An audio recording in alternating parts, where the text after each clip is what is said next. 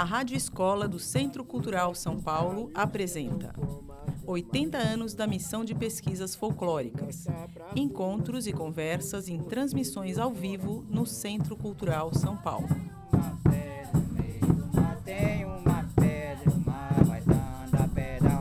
Programa 1. O método etnográfico. A relação entre a antropologia e as culturas tradicionais com mestre Alcides de Lima e Rafael Vitor Souza. Mediação, Vilma Oliveira.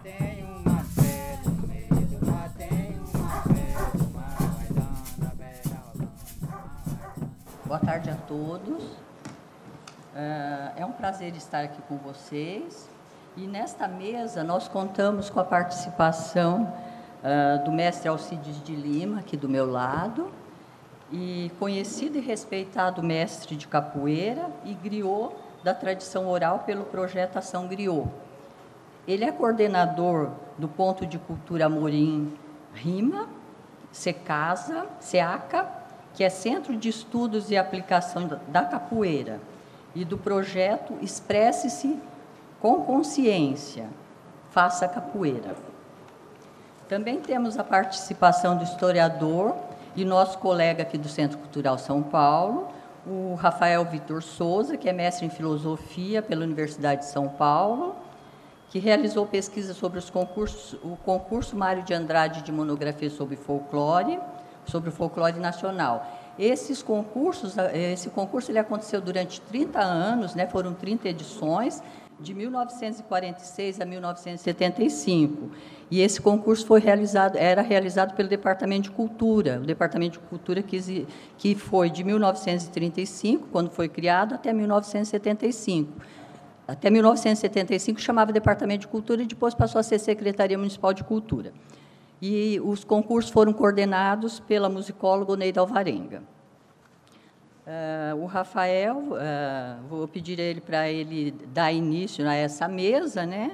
E gostaria que você contasse um pouco sobre qual foi a metodologia utilizada pela missão de pesquisas folclóricas, como que era no tempo da missão, como se dava a relação entre a antropologia e a música tradicional. Porque a missão, porque a missão foi tão inovadora para a ciência da época. Agradecer aos colegas da ação cultural, ao Vilma e ao mestre Alcides, a Marta, a Adriane e os demais colegas aí que estão prestigiando a nossa, a nossa conversa. Bom, é, eu acredito que falar sobre a missão é falar de um projeto intelectual que se tornou é, algo paradigmático para entender uma disciplina que atualmente é conhecida mundialmente como etnomusicologia, ou, em alguns casos, como, como antropologia do som. Né? O nome que se dá a essa disciplina, vem se dando essa disciplina no campo, no campo acadêmico. A missão, inclusive, vai servir como um parâmetro para o que hoje se entende como um registro do, do patrimônio material, né? apesar dessa dessa, desse campo mais amplo da missão, ela tomou a música como um parâmetro central. Né? Nos anos, no final do século XIX e início dos anos 20, dos anos 30, ainda, no começo do século XX, é, os estudos musicais eles eram conhecidos como musicologia comparada. O que, que era isso? Né? O sujeito que fosse estudar música, né, que não fosse a música ocidental, ele se preocupava tão somente em estudar as escalas, os timbres dessas músicas que não eram não eram não, não faziam parte do conhecimento né, da, da, música ocidental e muitas vezes com um olhar etnocêntrico. Né? Então eles observavam as músicas, as escalas e tudo que fosse diferente eles tomavam aquilo como um erro. Nos anos 30, com a missão, com, com o Mário, com a Dina Levi-Strauss, é, Dina Dreyfus Levi-Strauss, essa, esses parâmetros começam a mudar. Não é? Porque, veja bem, a Dina ela era uma etnóloga, ela trabalhava no Museu do Homem.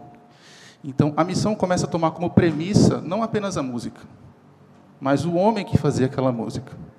É, isso já é muito, é muito inovador.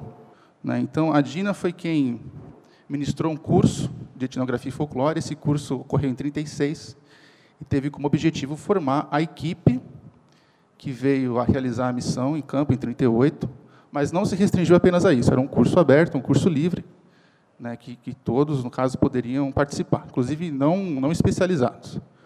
Né? E agora, só fazendo uma pequena observação, é, a missão vai se chamar tão somente Missão de Pesquisas Folclóricas. Né? Porque o curso foi de etnografia e folclore. Por que saiu étnico? É, porque havia aí um paradoxo.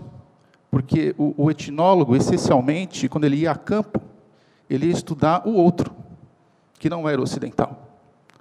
Né? No Brasil, nos anos 30, o objetivo da missão era o quê? Conhecer eu mesmo. Eles estavam atrás de uma identidade nacional. Claro que isso é um grande problema, dá, dá pano para manga para discutir horas e horas o que é identidade nacional, se é possível falar numa identidade nacional. Mas a missão, então, não tem. A etnografia é um método, e o objeto é a cultura popular, é o folclore. Porque se buscava, então, alcançar, se buscar, né, encontrar essa identidade nacional é, expressa por meio, por meio da música. Então, acho que essa é a principal inovação científica da missão. Agora nós vamos então perguntar para o mestre Alcides. Gostaríamos que ele contasse um pouco para a gente da sua história pessoal, é, como, uma, como um porta-voz da cultura popular, né? E o seu trabalho com educação e a transmissão do conhecimento oral. Obrigado, eu agradeço. Boa tarde a todos. agradeço o convite, essa, organização. Agradeço a acolhida de todos aqui, que eu cheguei aqui hoje, já fui, já fui ver ali, já dei uma olhada, já me identifiquei com tudo. E como uma pessoa da oralidade, eu gostaria, antes de mais nada, contar um mito aqui, tocar um instrumento para desejar que essa missão, que é mais uma missão, né? né, que aqui está nascendo, que essa, essa, essa missão é, é prorrogue não por mais 80, mas por 800 anos ou mais. Tá? Que a gente possa voltar aqui, estar tá contribuindo e estar tá aprendendo, tá bom? Eu vou tocar esse instrumento aqui. É, é, esse instrumento é, chama-se cora. É um instrumento é, tocado pelos griots da tradição oral da África açoriana, o Mali, é, Senegal, Burkina Faso, onde os, os griots, dentro das suas comunidades, eles transmitem seu conhecimento através da oralidade e tocando, manuseando esse instrumento. Esse instrumento é muito simples, ele, ele não é como um violão que você tira um sustenido, um B menor, nem nada. Ele é, tem o princípio de uma harpa e a gente dedilha e conta o que você é, é, quer transmitir. Ou seja, é, uma música, ou um mito, ou uma história, enfim, você é, tá, é livre para dizer isso. No lugar bem distante daqui, gente, muito distante, há muitos e muitos anos passado no reino. Um reino onde naquele momento estava em, caindo em, em solidão, em desgraça, falta de alimentação, falta de água.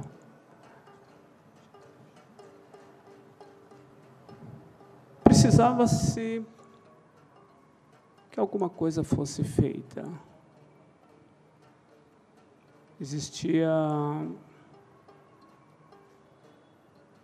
alguma coisa que aquele reinado estava devendo a seus deuses. Procuramos saber o que estava faltando: um alimento, uma louvação. Descobriram-se então que na copa da árvore mais alta havia um pássaro. Descobriram que esse pássaro é que estava trazendo para aquele reino toda aquela tragédia. comunidade se reuniu e resolveram convocar os mais hábeis arqueiros. E assim começou a chegar. O primeiro arqueiro veio, não conseguiu eliminar o pássaro. E assim foi, foi chegando, uns, vários. Até que chegou um arqueiro simples. Não tinha aquele biotipo de bravo, sereno. Ele chegou sereno e, fez sua pergunta: Posso contribuir? Posso ajudar a salvar esse reino? Com todo desprezo, responderam: Já que você está aqui, faça. O arqueiro se posicionou toda a paciência. Passou-se alguns minutos, liberou sua flecha. Atingiu o alvo. E todos correram a perguntar: o que, que aconteceu? O que fez? Por quê? Como? Você com essa flecha? Você com esse arco tão simples? Ele respondia: Oxotocan Xoxó. Oxotocan Xoxó. Todos os anteriores não tinham observado a posição do sol, a posição que o vento soprava, a posição que ele se encontrava em relação ao animal. Com muita paciência, ele atingiu o Álvaro e dizia: Oxotocan Xoxô. Paciência, perseverança e objetividade. Então, o que eu desejo para essa abertura desse trabalho, né, dentro dessas palavras do Kungumbira, o rei do Queto, que é Oxóssi, Oxotocan Xoxô, Oxotocan Xoxô, Oxotocan Xoxô.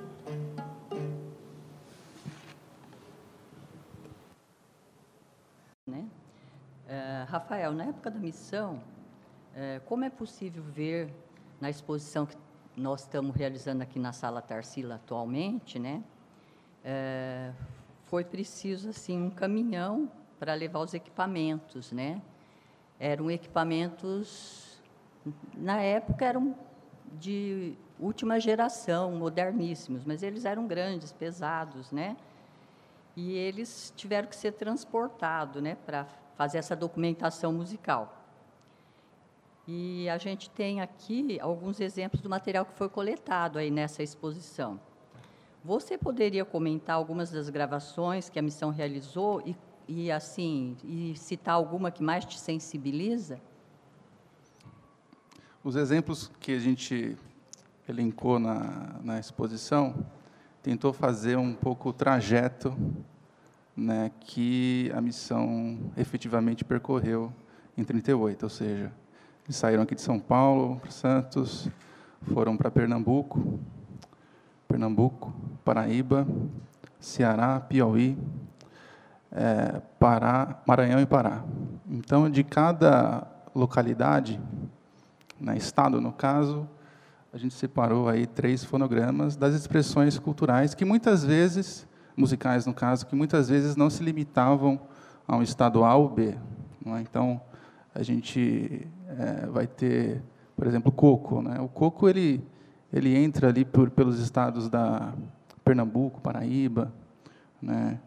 É, o Bumba Meu Boi ele não, não se restringe a, ao Maranhão, é mais conhecido no Maranhão, mas ele é muito é, é uma dança dramática, né, que é muito popular né, no, no Amazonas, no Pará, ou mesmo em estados do Sul, né, em Santa Catarina, conhecido como Boi de Mamão. E essas manifestações musicais vão receber inúmeros, inúmeras denominações. É, eu, uma pergunta se direciona ao que mais me sensibiliza.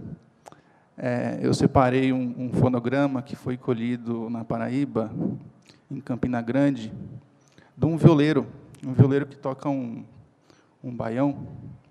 O baião, é, eu vou deixar tocar, rolar primeiro, e depois eu teço aqui alguns comentários sobre, sobre essa música. É só música, não tem, não tem voz.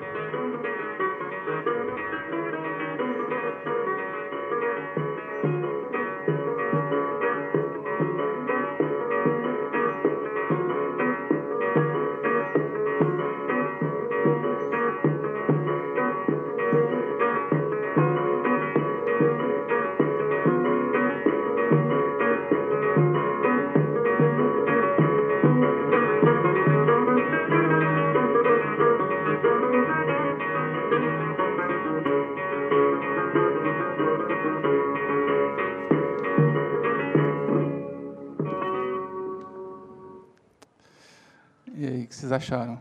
Bonito, né? São apenas dois instrumentos, né? Uma viola e uma percussão. Eu não saberia identificar agora, teria que ver na, nas fichas da missão para ver qual é o instrumento de percussão. Mas eu queria ressaltar dois aspectos, né? Primeiro, primeiro aspecto rítmico. Né? O, como eu falei, a missão buscava o Mário, né? Tinha um projeto pessoal, intelectual do modernismo, encontrar uma identidade nacional, não é? E o Mário acreditava que essa identidade nacional ela poderia e se verificaria principalmente na música. Por quê? Porque os estudos folclóricos eles vão ter um, um impulso é, na Europa no século XIX, principalmente no, na região do leste europeu, e eles tomavam principalmente os estudos de, da linguagem, né, da língua das, dos países, para traçar essa identidade nacional. Isso não poderia se verificar no Brasil, de acordo com Mário de Andrade, por quê? Porque a língua falada aqui, ou a hegemonicamente falada, seria a língua do colonizador, seria o próprio português. Então, o Mário achava assim, olha, a gente vai encontrar a identidade nacional na música. Né? E ele escreve em 28 um ensaio sobre a música brasileira. Né? Os ensaios são marcantes nesse, nessa virada é, de década, nos anos 30, né? quando o, Sérgio Buarque publica Raízes do Brasil, Gilberto Freire publica Casa Grande Senzala. É, e é quando se supera esse binômio raça-meio. Né? Vai se discutir a cultura, se discutir o homem, se livrando um pouco dessa carga evolucionista né, que permeou os séculos. É, e o Mário ele fala de dois aspectos da música nacional nesse texto, ensaio sobre a música brasileira. O primeiro é o rítmico. Se vocês repararem, a subdivisão rítmica dessa, desse baião, ou baiano, a, a literatura fala tanto em, em baiano como, é, por, talvez por proveniência da Bahia, ou de bailão. Né? A questão é que é um, é um baião, como ficou cristalizado pelo, pelo Luiz Gonzaga, ele tem uma subdivisão rítmica é, que é conhecido como síncope, né, ou a síncopa em que você faz o acento forte no fraco, no ponto fraco da, da, da estrutura rítmica. Né? Então, a gente pode subdividir o, o tempo é, 4x4, no caso, aí, ou 2x4, em quatro semínimas. Mas vocês podem reparar que é sempre o ta, ta, ta, ta, ta. Então, juntando, você, a gente junta essas duas semicolcheias e esse acento fica forte. Né? O acento forte fica justamente no, na, na parte fraca do compasso. Então ele fica inteiramente dividido no ta ta ta ta ta ta ta ta ta ta ta. Né? Para o Mário, essa seria uma, um elemento dessa identidade nacional, né? a síncope. Outro, é, mas é o uso melódico da sétima.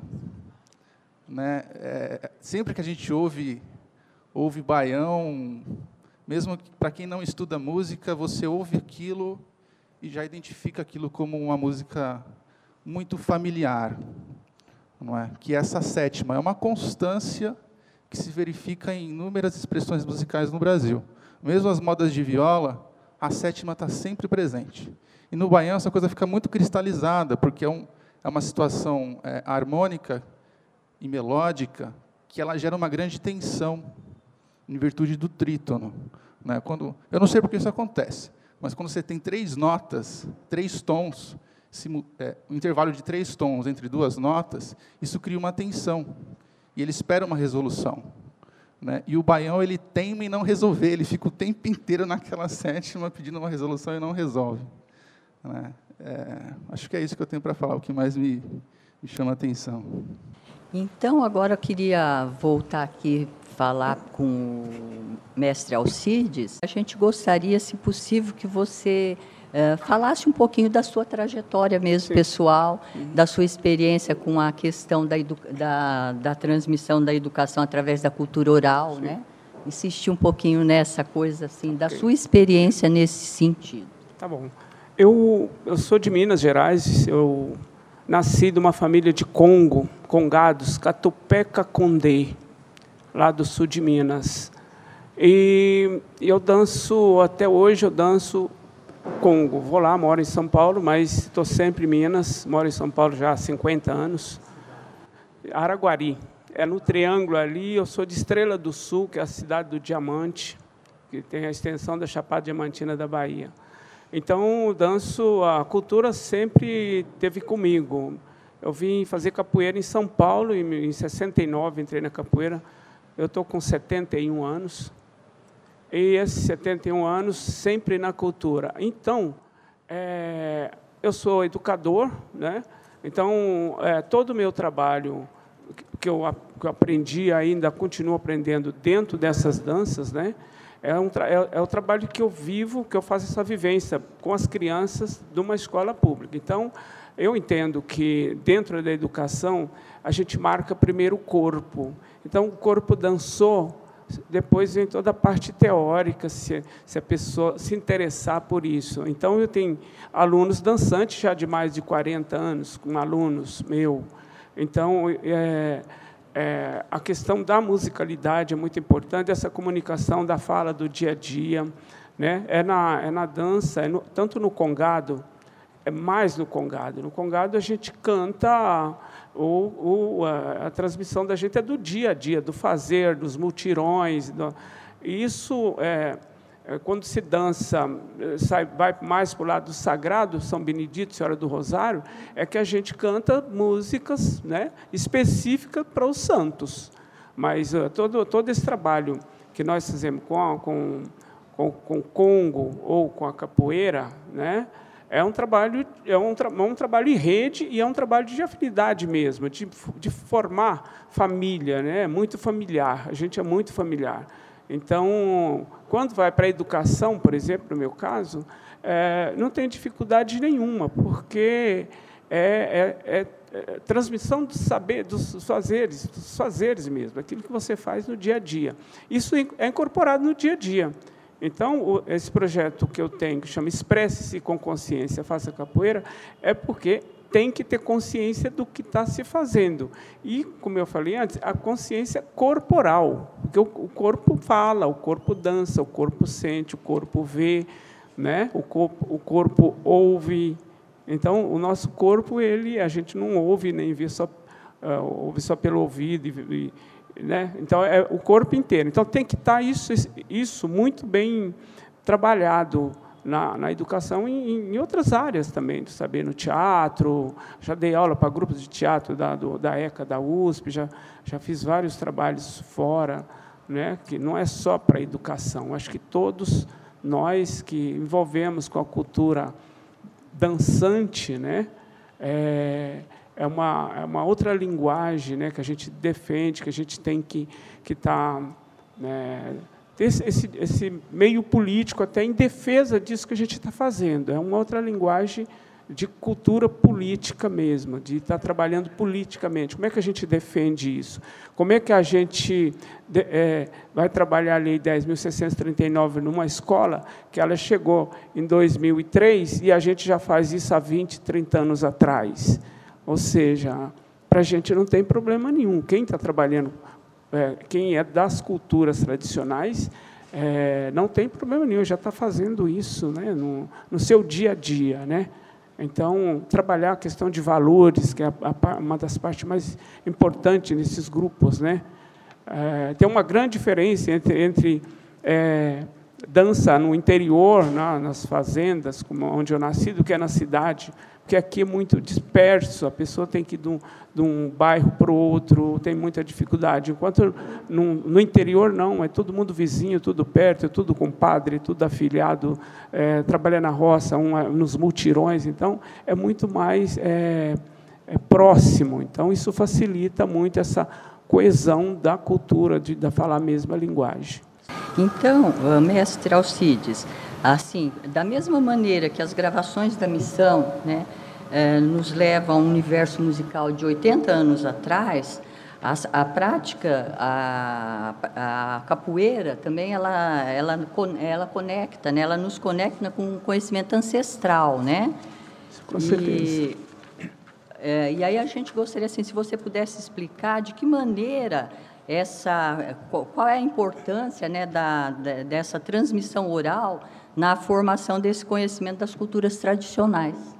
É, a capoeira é, é, é, um, é um movimento lá do século XVII, mais ou menos. Né? A gente não tem, a gente não sabe a data exatamente quando surgiu a capoeira, mas é, a gente tem o mínimo de registro do, do século XVII é um dos primeiros movimentos de resistência do negro, né, da, da do negro no, no, no seu, no, na sua formação e traz dentro dessa ancestralidade, né, dessa genealogia, toda a história dos nossos ancestrais.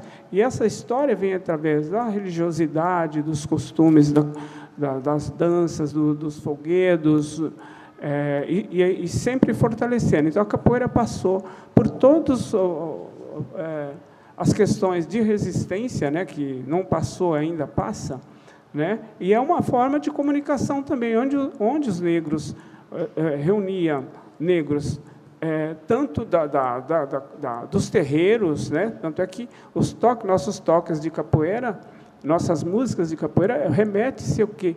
Ao, aos terreiros, ao, ao candomblé, né?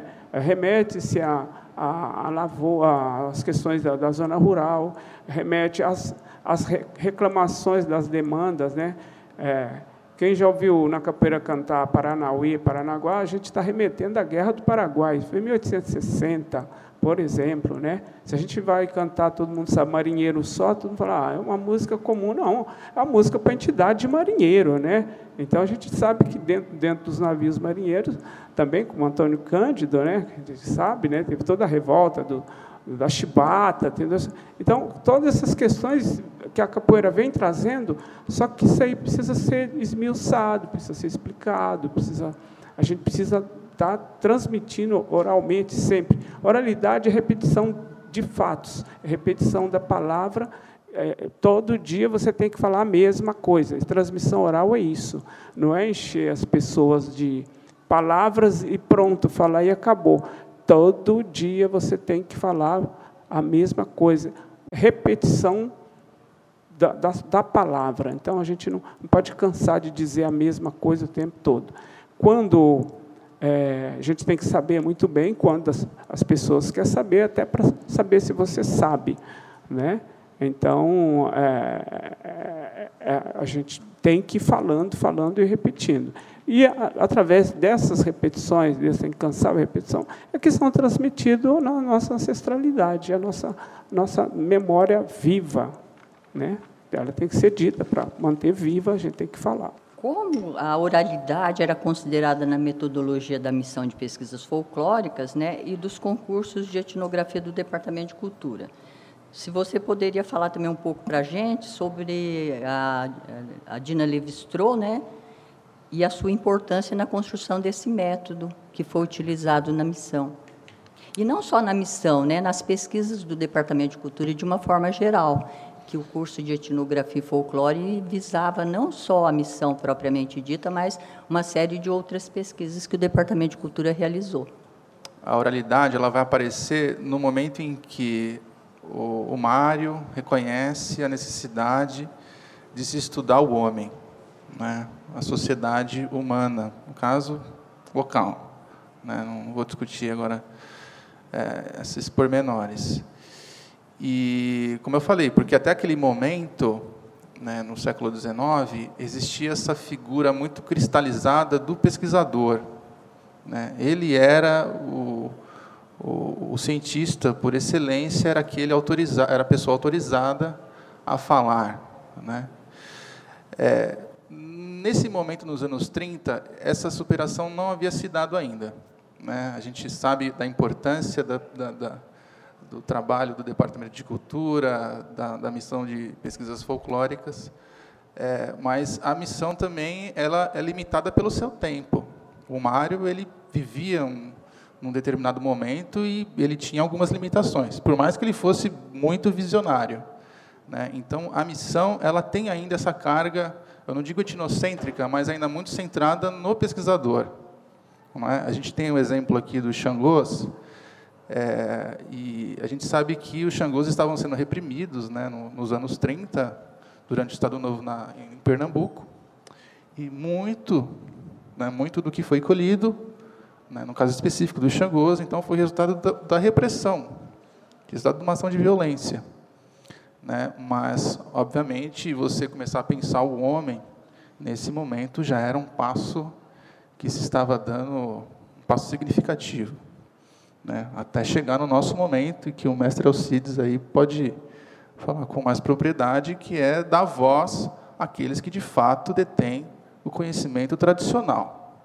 Né? Não é só o intelectual que pode falar sobre o tradicional, muito pelo contrário. Ele tem que falar com muito cuidado, né?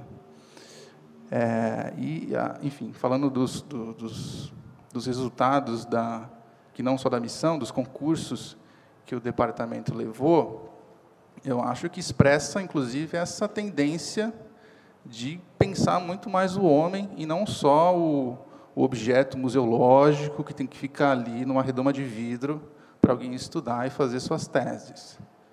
Né? E o movimento folclórico, que é um tema sobre o qual me debrucei no mestrado, é, ele vai se dedicar a, essa, a esse conhecimento mais aprofundado do homem brasileiro, mas ainda limitado às condições do seu tempo, nessa figura ainda do pesquisador. Porque até então as pesquisas folclóricas, o Mário se ressentia muito é, de trabalhos mal feitos, do ponto de vista da coleta e do registro dos dados. Eu não sei se eu falei, se eu não falei, eu vou agora me corrigir. É, a, o fonograma que eu mostrei é do, é do Luiz da Luz, né? Ou é João José da Luz? da Luz? José da Luz. José da Luz. Né, coletado na fazenda Corta-dedo. Corta-dedo, em Campina Grande. Eu acho que é a cidade do Jacques do Pandeiro. Quer dizer, a missão se preocupou minimamente em registrar o nome do informante, de registrar a localidade. Isso não era comum nas práticas de campo até, até, até o advento da, do curso, da missão, da constituição das universidades aqui no Brasil. Né? Então, a Dina é fundamental por isso, porque ela já era etnóloga, enquanto Levi-Strauss era apenas um filósofo. Né? Ela já era etnóloga lá no Museu do Homem, ela vai, inclusive, municiar o Mário de Andrade com uma literatura mais atualizada sobre folclore musical. Né? Ela vai indicar o livro do Constantin Breloiu, que era um musicólogo romeno que trabalhava no Museu do Homem.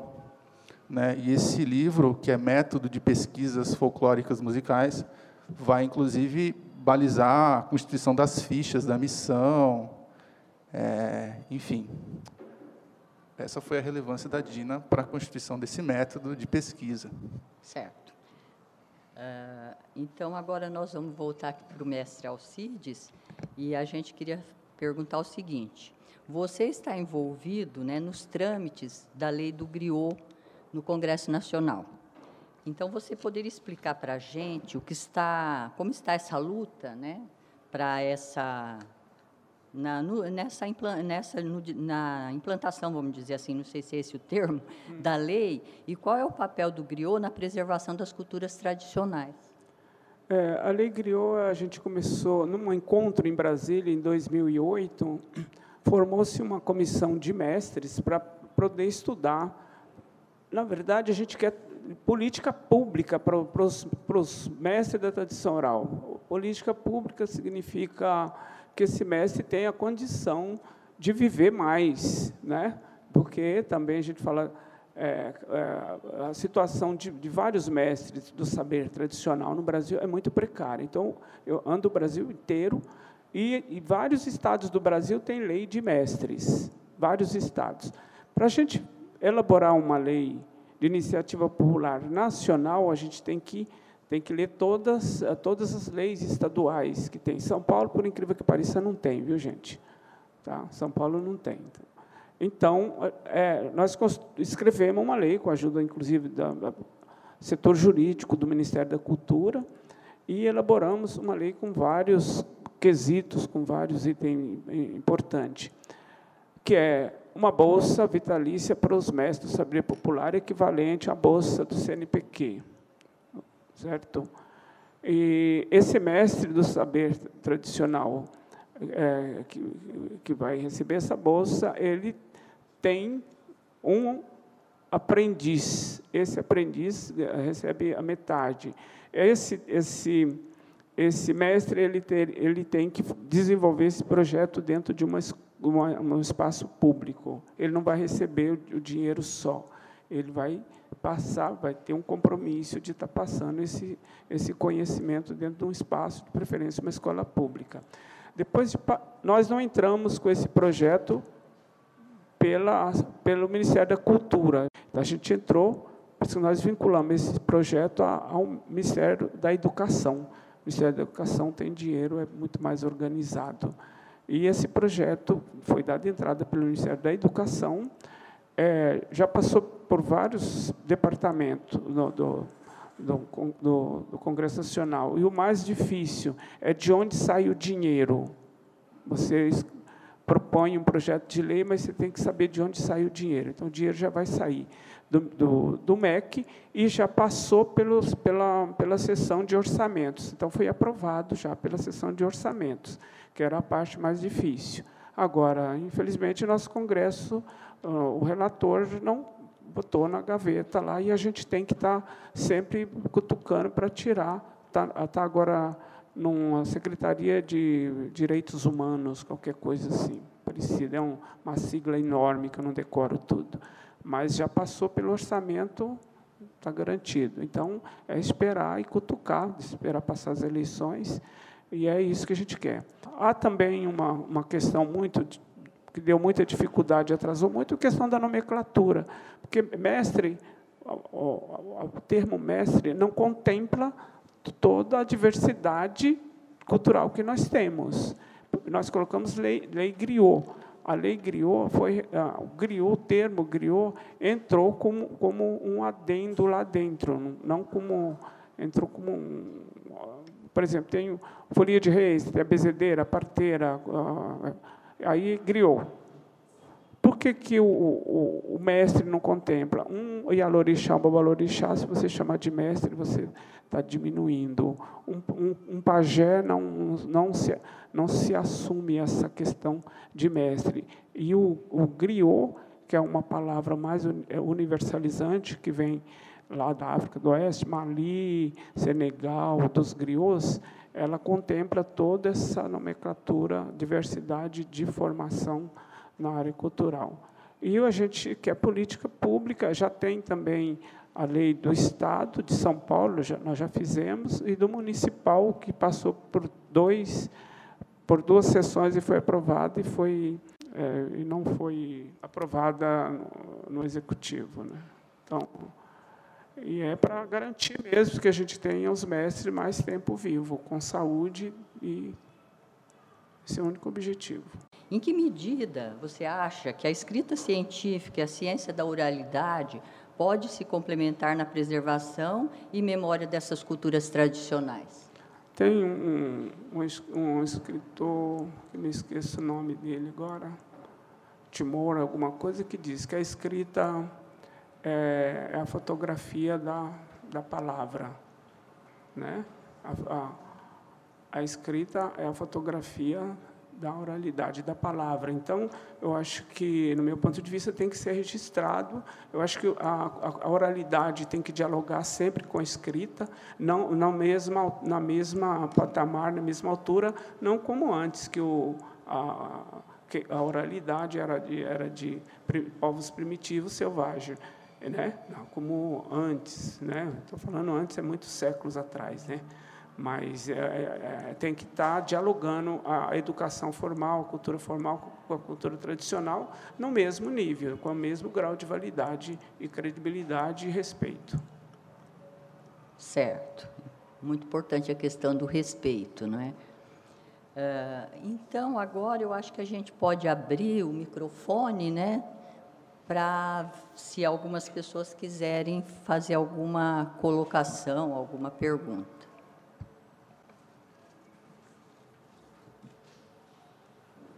Posso começar com uma pergunta, então? Preste.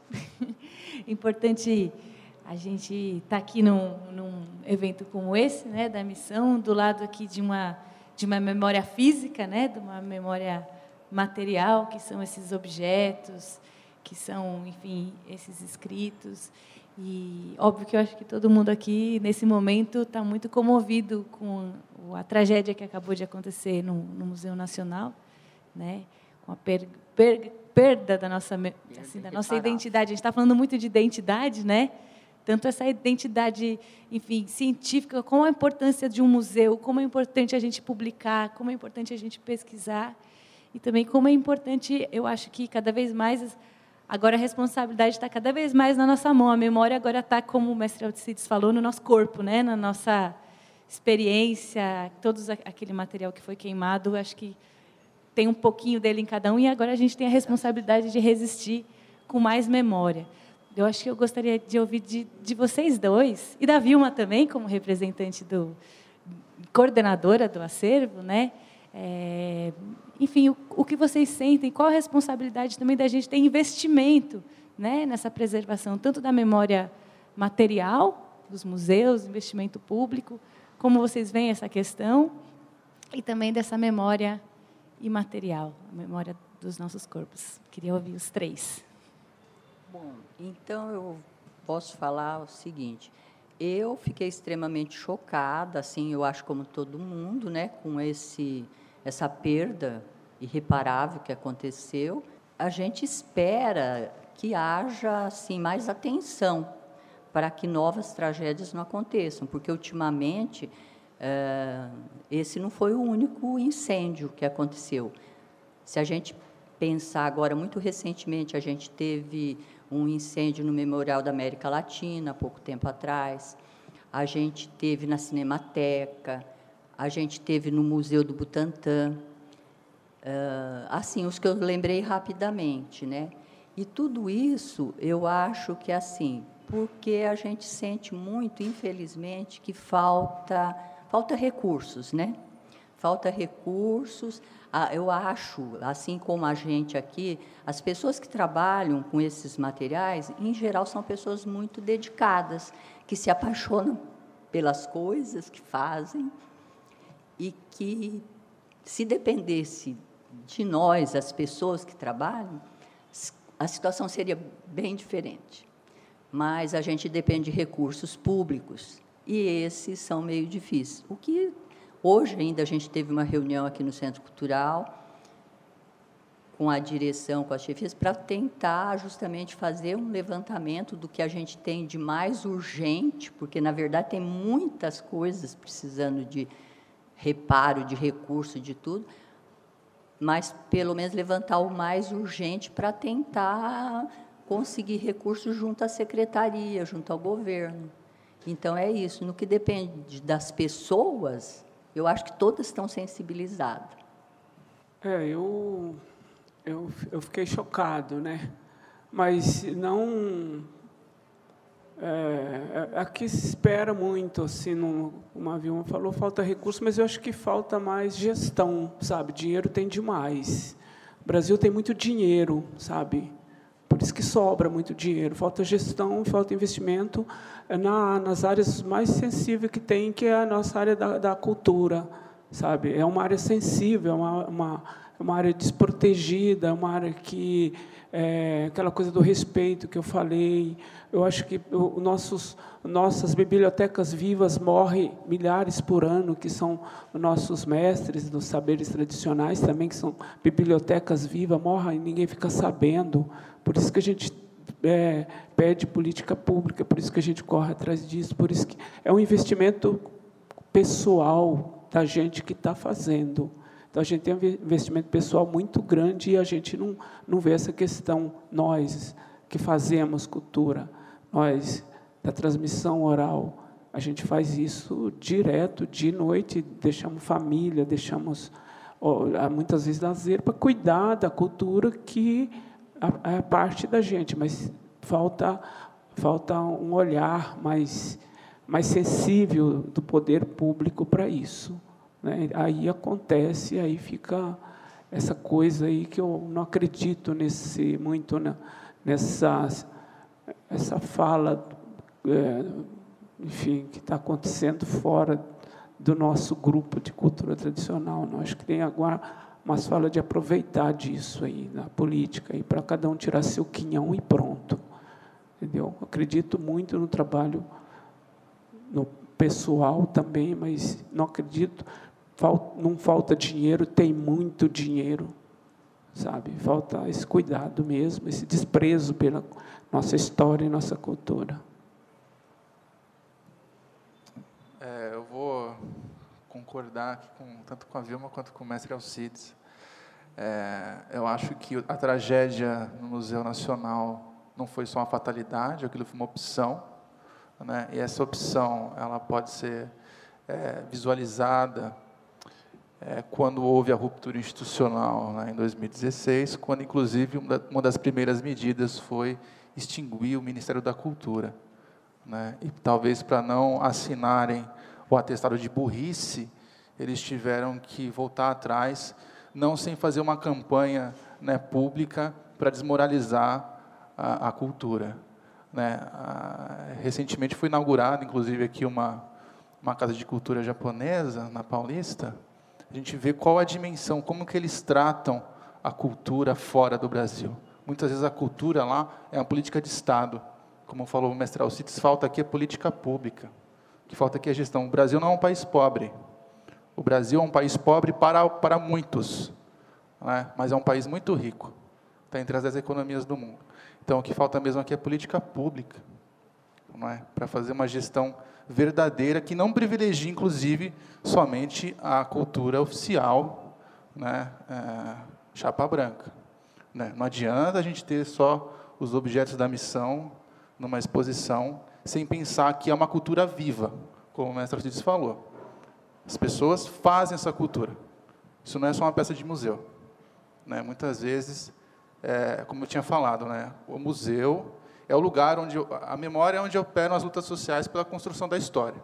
A instituição é importante, né? É, mas muitas vezes há de se fazer a crítica de que o próprio museu, a própria museologia, é resultado da pilhagem, da violência.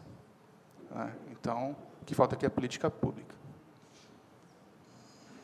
Eu queria só destacar que todo este trabalho que se fez com as missões ele é produto de gestão e mais do que gestão. Ele é produto do trabalho e de comprometimento envolvendo setor que não é o setor privado do mercado, mas é o, é o setor privado da cidadania e dos servidores né, que ao longo dos anos né, trabalharam com este acervo, desde as primeiras preocupações de resgate, né, isso na já, é, já é, era a época ainda do governo Jânio Quadros aqui na biblioteca do Centro Cultural, com a dona May Bruquim Negrão, antes de começar todo esse trabalho, já havia uma preocupação né, de produzir um projeto, de elaborar um projeto de preservação deste acervo, né? E a questão do dinheiro, quer dizer, a área da cultura sempre teve problema financeiro. Claro que aquelas administrações que têm uma visão social mais avançada, naturalmente elas têm um compromisso com a área cultural maior. Mas mesmo assim, sempre o orçamento da cultura ele é limitado, né, em relação à demanda. Né? O dinheiro no Brasil a gente sabe que ele existe. O problema é que a riqueza existe. O problema é, é como a gente converge esses recursos. É só dar uma olhada no orçamento público e a gente sabe que metade dele vai para o sistema financeiro, né? É, é dinheiro do povo, né? Para beneficiar os rentistas. Então isso faz diferença. Mas esse, essa construção para chegar nesse momento, quer dizer, tem toda uma história. E é uma história do trabalho, né? Que a gente precisa. E do trabalho que entende que essas peças elas são não, não são simples objetos. Elas são relações sociais, né? Elas são relações sociais esteadas no trabalho, entendendo que o vínculo entre trabalho e cultura, ele é um vínculo que vai muito além dessa divisão e, e, e anterior dessa visão racionalista, né, que bem separa trabalho, né, o trabalho da, da construção da sobrevivência, da cultura. E, claro, isso está presente no pensamento da Dina, que é anterior, né, inclusive, à incursão mais desenvolvida do Levi-Strauss no estruturalismo. Né? E o estruturalismo, que também tem as suas limitações metodológicas, mas ele tem algo fundamental, que é uma busca de é, é, é um método que busca uma, uma certa é, é uma auto é, que supõe uma autocrítica do próprio pensamento branco ocidental, né? No sentido de buscar com que reduzir o papel do conceito, né? E construir um método que seja o mais universal e que seja visto como um instrumento, como um sistema, né? não como a expressão da verdade. Né? E isso é muito importante. Né? E seguramente essa experiência toda, né, ela vai influenciar num segundo momento né, a produção mais teórica do Levi-Strauss, né, quando ele não, tá, não está mais aqui no Brasil. E eu só queria dizer mais uma outra coisa importante para vocês saberem. Essas peças que estão aqui, elas não foram salvas do fogo, mas elas foram salvas da água e do lodo. Houve um momento, né, nessa história anterior a todo esse trabalho, que essas peças elas estavam num andar e depois uma engenheira bem intencionada, mas sem a visão humanista, ela me disse assim: eu coloquei essas coisas, eu, a gente trocou essas coisas de índio, palavras literais, eu me lembro disso. Daí eu expliquei para ela que no, que, o que eram essas coisas de índio.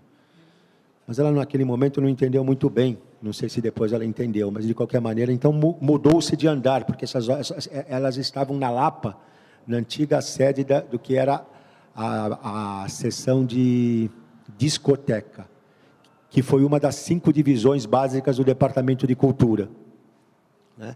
Então, e ela estava tá, sendo feita para antes de todo esse, esse processo todo, a gente estava fazendo o processo de catalog, de comparação com o catálogo ilustrado das missões de pesquisas folclóricas de todas essas peças. Né? E elas estavam lá na Lapa, essas peças. Até que um dia estourou um cano, né? e vários funcionários entraram naquele lodo né? e salvaram esses. Imagina uma sala de, na, no penúltimo andar lá da biblioteca da Rua Catão, né? inundado mais ou menos até o pé dessas cadeiras aqui, né? e essas, boa parte dessas peças é, debaixo desse lodo. Né? Então, então foram os trabalhos mais simples, né? até de pessoas que tinham formação e que não tiveram entraram, me lembro da precisamos homenagear a Tamiko, uma antiga bibliotecária, né, que entrou lá e com a gente fez a salvou esse material da enchente, né? Então esse, material também já passou por? Não, não, não, foi a, não foi a voracidade assassina do fogo, né? que na realidade se pro, que agora se propagou mercê do descaso. A, a, a, missão ela segue e ela é parte da nossa missão né? e da missão de todos nós aqui. Boa tarde. eu estou com algumas reflexões na cabeça, eu vou tentar elaborar elas de uma forma compreensível, que é, eu estava pensando aqui como atuar e trabalhar na preservação da cultura popular, que é uma cultura que está sempre em transformação, constantemente se transformando, com o passar do tempo, com contato com outras coisas, com outras culturas. E a minha reflexão ela vai no sentido de pensar como preservar algo que está constantemente se transformando, tanto na visão de um mestre, quanto de um pesquisador, quanto de uma curadora. Como lidar com essas transformações, com alguma apropriação que possa acontecer diante disso? É, ela não é engessada, ela não é rígida, não. É, tem é, algumas, é, por exemplo, fundamentos você não muda. Aliás, nem ensina, nem, nem ensina, aprende-se.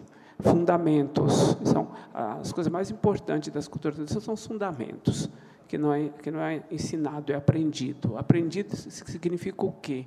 Eu não preciso falar, ficar falando é, dando uma forma de bolo para você aprender. Se você não ficar 30 anos batendo ali, você não vai aprender mesmo. E se eu tentar te ensinar, ou eu quero ficar sem você, ou eu quero que te dar uma resposta que daqui 20 anos você vai falar, não, mas o mestre me ensinou alguma coisa que estava errado. Porque o mais importante é você descobrir a tua resposta, não é alguém ficar dando a respostinha para você. Isso é fundamento. Agora, você pode pode mudar, você pode ressignificar aquilo sem tirar o sentido, botar um outro elemento sem tirar, sem tirar o sentido daquilo que você que é. Senão a gente estaria lá no século XVI ainda com as danças, com a capoeira. A capoeira, por exemplo, falando da capoeira, é, a capoeira surgiu por, por um motivo que não é esse motivo de hoje. Capoeira surgiu por motivo de defesa, era, ninguém parava o pé, era para bater, era para brigar, era para defender. Hoje você vê alguém fazendo isso, está na escola. Tanto que mudou. A gente está com a capoeira na educação, na educação, né? uma possibilidade pedagógica. Então mudou. Agora, com isso acabou a capoeira? Não. A gente continua falando do mestre Pastinha, do mestre Bimba, do Valdemar, do, do Besouro Mangangá, a gente continua com a história. O berimbau, por exemplo, todo mundo fala berimbau nem era da capoeira. Ninguém vê berimbau na capoeira no meados do século XIX, no Rio, nas com as maltas de capoeira do Rio de Janeiro, por exemplo, e, e colocaram, adotaram um instrumento que virou o pai da capoeira, virou o mestre da capoeira. Então, é, é isso que eu falei. Os fundamentos continuam. Os adendos você vai ressignificando e colocando de acordo com a, com, com, com, com a época, senão, senão acaba. Vários, várias manifestações culturais acabaram porque não ressignificaram. Esse terno de cacunda que eu danço há quase 70 anos, catupé cacundê, antigamente não dançava nem criança nem mulher. Se continuar, se continuasse, já teria acabado. Nem criança nem meus velhos morrem, fica quem? Entendeu? Hoje não, hoje tem mulher, tem criança. Eu já entrei criança. Entendeu? Então, isso não, isso não, não é continuidade. Então, se, se, não pode entrar mulher nem criança, acaba. Os velhos morrem pronto. Não sei se eu respondi a pergunta, se deu satisfação. Mas é mais ou menos por aí. Bom, aí é o seguinte, a gente que cuida né, do acervo, que lida com esse material, Uh, a ideia, eu acho, até já desde o tempo do Mário de Andrade, quando ele teve assim a intenção de registrar essas manifestações culturais que aconteciam, eu acho que assim ele tinha uma preocupação em documentar, em registrar. Uh, lógico, lá no início também ele pensava em registrar esses materiais das culturas uh, regionais e, na medida do possível, os estudiosos de música utilizariam isso, vamos dizer assim, para brasileirar aquilo que era a música erudita, vamos dizer. Mas, com o passar do tempo, acho que o próprio Mário foi vendo que não era só isso, e não era bem isso. Que o importante mesmo também era, era assim, documentar para as gerações futuras esses materiais. Porque a, a cultura é viva, né? a cultura, de uma forma geral, a própria língua. Então, nada é estático, ele não fica para sempre. Então, mas assim, vamos documentar para as gerações futuras é, conhecer e a partir disso é, pode se criar, né? Pode é, fazer as variações. E aqui a gente que cuida do acervo é isso. Então a gente preserva, a gente procura preservar, porque o acervo, na verdade, ele não são só objetos, né? O que a maior parte das coisas que tem aqui no, na exposição são objetos. Mas, na verdade, o nosso acervo ele tem melodias, ele tem filmes, ele tem fotografias. A, a ideia principal da missão de pesquisas folclóricas era documentar justamente música e dança. Né? Uh, acabou que a missão documentou muitas coisas além disso documentou coisas da arquitetura popular, documentou costumes assim até de, de, de culinária, enfim, o, o, mais variado que a gente pode, poesia popular, uh, enfim, uma quantidade muito grande. Mas no nosso acervo a gente tem uma quantidade muito grande de documentos, de objetos, é torno, a gente tem em torno de mil objetos. Eh, documentos, uma quantidade imensa, que foram coletados na própria viagem, né? foram registrados melodias, foram feitas notações musicais, uh, eles, pessoas informaram letras de música e jogos, o, o mais variado tipo de documentos. Mas aí tem, foram, feito filme, foram feitos filmes, então a gente tem Uh, os fonogramas, que são as melodias que foram registradas, em torno de 1.500 melodias. Uh, filmes, fotografias, no nosso acervo a gente tem 1.126 fotografias. E, e, uh, e, objetos. Então, assim, é um acervo muito grande, muito amplo, que é muito pesquisado. As pessoas vêm pesquisar. E, e é claro que, assim, as pessoas vêm, elas uh, pesquisam os documentos, ouvem as melodias, veem os filmes, e a partir daí elas criam, não é? Elas produzem novas coisas. E acho que a ideia é essa. É assim, a ideia inicial foi preservar e coletar e preservar. E a partir daí ela gera assim a possibilidade de muita de muito produto novo. Eu acho que é mais ou menos isso. É, primeiramente, qual o seu nome? Rafael. Rafael. Satisfação, Rafael, também. É, eu vou primeiro corroborar a fala do Agenor, é, que é importante que ele falou, né, dos, do comprometimento dos servidores. Né? É bom que se ressalte que a, todo esse trabalho de documentação, catalogação do acervo da missão foi feito por uma servidora pública. Né? A Neda Alvarenga ela trabalhou de 35 a 1969. Se não fosse o empenho dela de servidora pública, isso não existiria. Não é? Então, primeiramente, esse reconhecimento. E, afinal, o programa se intitula Uma Rádio Escola. Né? O objetivo primeiro da, do departamento, ao criar a discoteca, era que a discoteca pudesse municiar uma rádio escola, que, por meio é, dessa rádio, ela poderia difundir a cultura brasileira, a cultura nacional. É? E obviamente também, como a, a, a Vilma falou, né, o Mário tinha, tinha como algo premente que o músico fizesse música é, que representasse a cultura nacional, por isso o registro. Né? E a, a discoteca tinha uma sessão de registros né, de músicas eruditas. Né? Tem essa questão do erudito ainda, né? mas tinha proposta educacional. Né? É, sobre o estruturalismo, sem dúvida. A Dina estava muito à frente do, do Levi-Strauss nesse momento, né?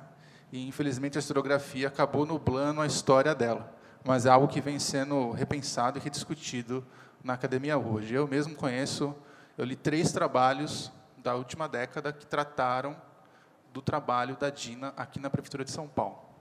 Né? Então, a historiografia está recolocando a Dina no seu devido lugar né, de merecimento.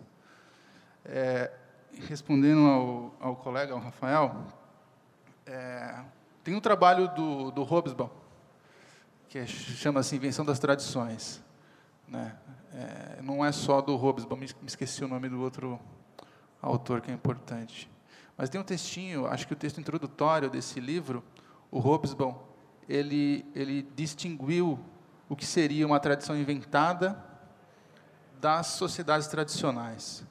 Não é aquilo que supostamente se toma como tradição, a toga dos juízes, não é? A peruca dos juízes, isso teria uma, uma origem muito mais recente do que comumente se imaginava.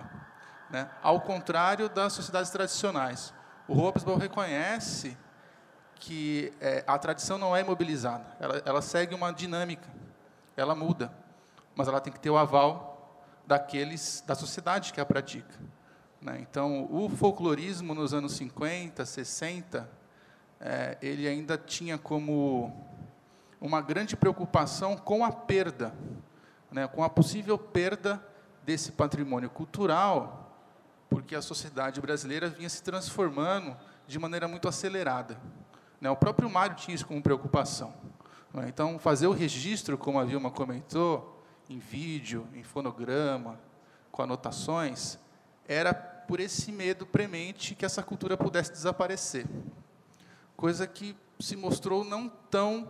É, era, era uma, um pensamento, é uma preocupação que não se concretizou plenamente né? porque a gente sabe que a cultura é dinâmica. O mestre Alcides deu exemplo aqui da capoeira, que eu nunca tinha pensado.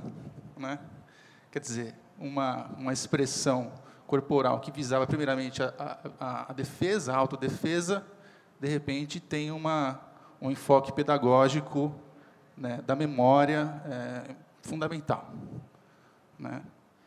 E, complementando ao que a, a Vilma comentou, é, isso, para o Mário, é, deu no que ele planejou em 36 como anteprojeto do IFAM. Né? A missão ela teve -se essa proposta tão alargada né, de, de, de, registrar a cultura popular, porque o anteprojeto do Mário não vingou em 37. Né? O que vingou naquele momento foi o patrimônio edificado. O IFAM só vai pensar no registro do patrimônio imaterial, na salvaguarda, coisa que não havia ainda no anteprojeto do Mário, na virada do século. Né? Foi quando o IFAM é, emitiu seu decreto sobre o registro do patrimônio material. E do século XX, isso. É, acho que é, é isso.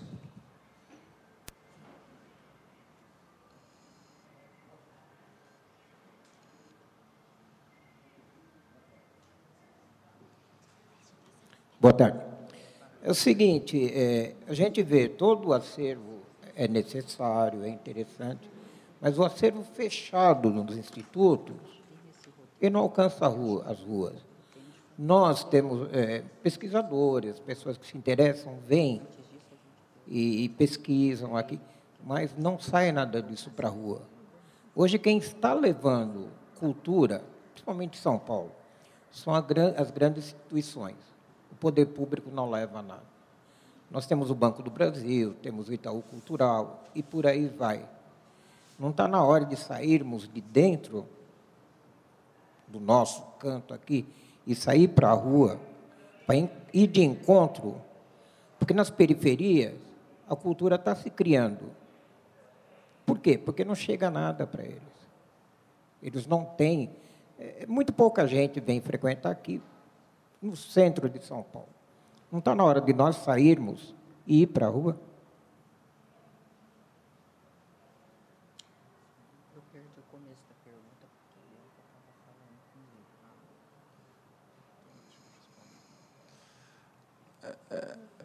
Esqueci o nome do senhor.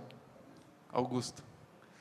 Augusto, eu concordo com você. É, inclusive, quando eu comecei a trabalhar aqui, eu trabalhei dois, de 2007 a 2009, eu fui estagiário aqui no, junto ao Serviço Histórico, que hoje é chefiado pela, pela Vilma.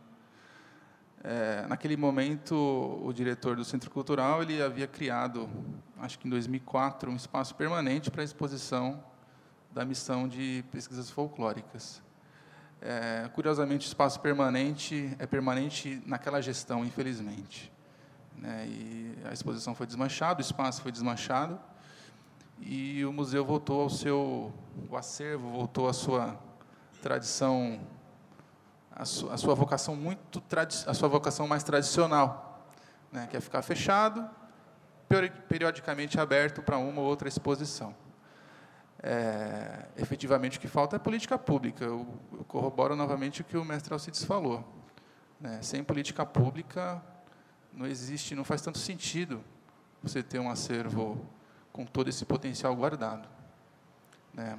E a gente vive um momento de, de crise, né? de, de conflitos né? políticos, sociais, e é nesse momento em que nós devemos nos posicionar né? para defender a, a diversidade, né? o direito à diferença, e o acervo da missão expressa muito bem essas contradições, esses paradoxos da nossa sociedade.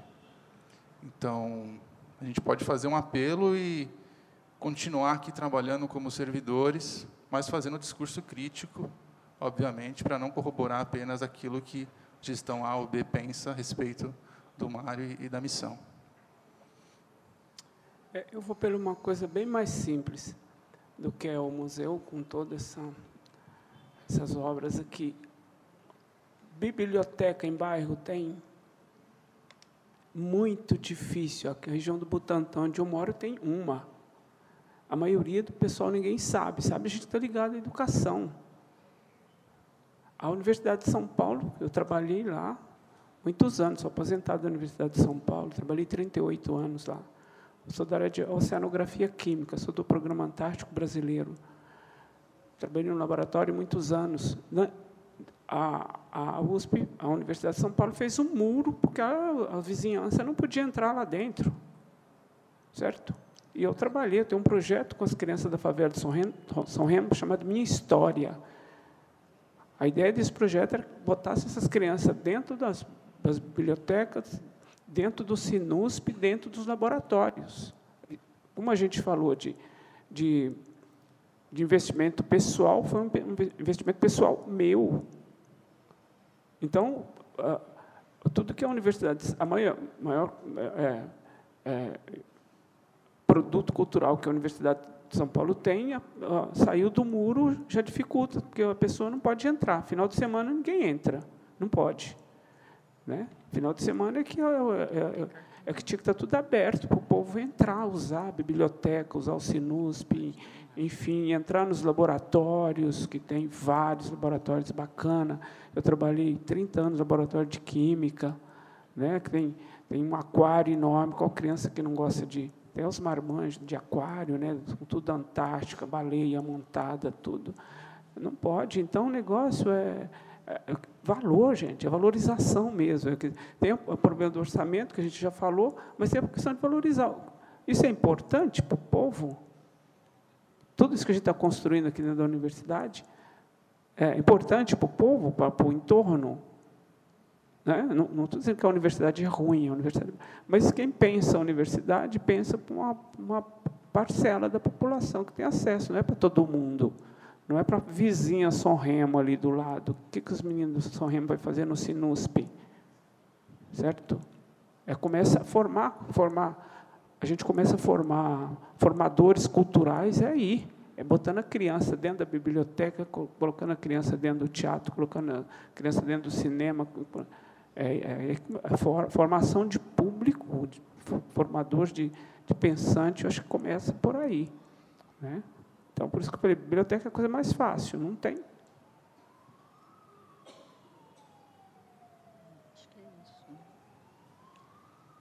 Agora, antes de talvez a Marta fazer o encerramento, queria ver se é possível pedir para o senhor tocar mais uma, alguma coisa aqui para a gente fazer um encerramento musical. Bom.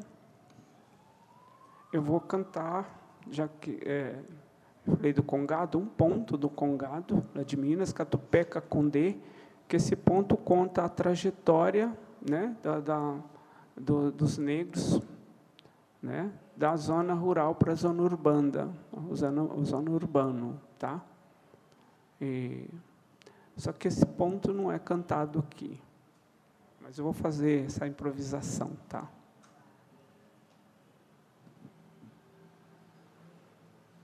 Tem algumas palavras em Benguela, porque os negros que foram para Minas é de Benguela de Angola,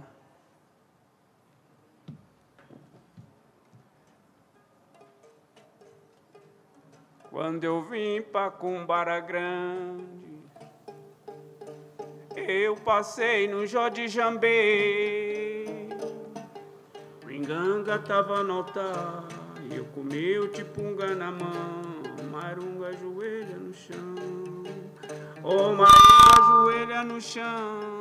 Oh, Marunga ajoelha no chão. Quando eu pisei nesse chão, eu senti a terra tremer. Pensei que fosse meu peso e não era, era o peso de você. Oh, Marunga ajoelha no chão, Com gateiro velho eu venho de longe, eu vim pra te visitar. Eu vim de Diabência, São Benedito pra te abençoar. Oh, Marunga ajoelha no chão, oh, Marunga ajoelha no chão.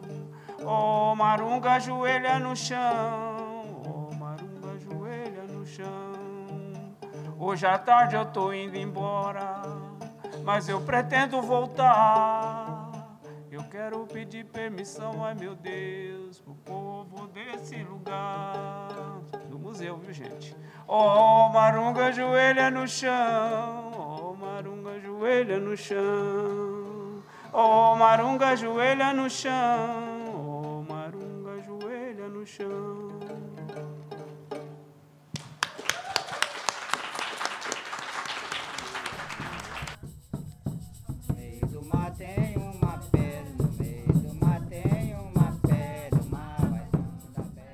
A Rádio Escola do Centro Cultural São Paulo apresentou 80 anos da missão de pesquisas folclóricas. Encontros e conversas em transmissões ao vivo no Centro Cultural São Paulo.